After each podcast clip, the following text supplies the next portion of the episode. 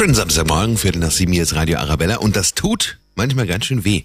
Wenn Sie nachher den Wochenendeinkauf machen und diese Tüten dann vollgepackt sind, die schneiden oft ganz schön in die Finger rein.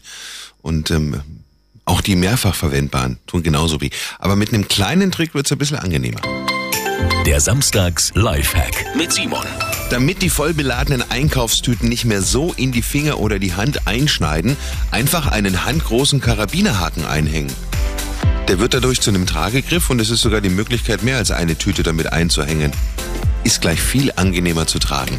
Simon Samstags Lifehack. Jede Woche gibt's da eine neue natürlich und das Ganze auch immer noch mal zum Nachhören für Sie auf Radio Arabella.